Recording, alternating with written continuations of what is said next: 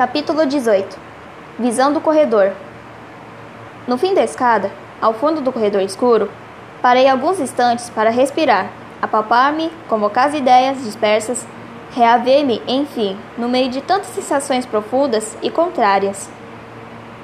Achava-me feliz. Certo é que os diamantes corrompiam-me um pouco a felicidade, mas não é menos certo que uma dama bonita pode muito bem amar os gregos e os seus presentes. E depois eu confiava na minha boa Marcela.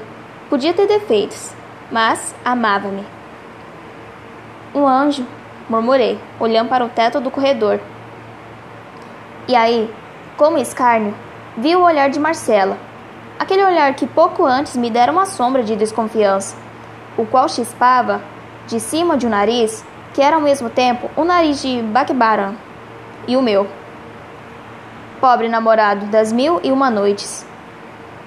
Vi-te ali mesmo, corri atrás da mulher, do vizir, ao longo da galeria, ela a acernar-te com a pose, e tu a correr, a correr, a correr, até a alameda comprida, donde saíste à rua, onde todos os correiros te apuparam e desencararam, desancaram.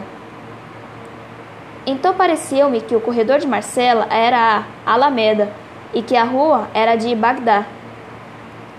Com efeito, olhando para a porta, vi na calçada três dos correiros, um de batina, outro de libré, outra paisana, os quais todos três entraram no corredor, tomaram-me pelos braços, meteram-me numa sede, meu pai à direita, meu tio cônego à esquerda, o da libré na boleia, e lá me levaram à casa do intendente de polícia, donde fui transportado a uma galera que devia seguir para Lisboa.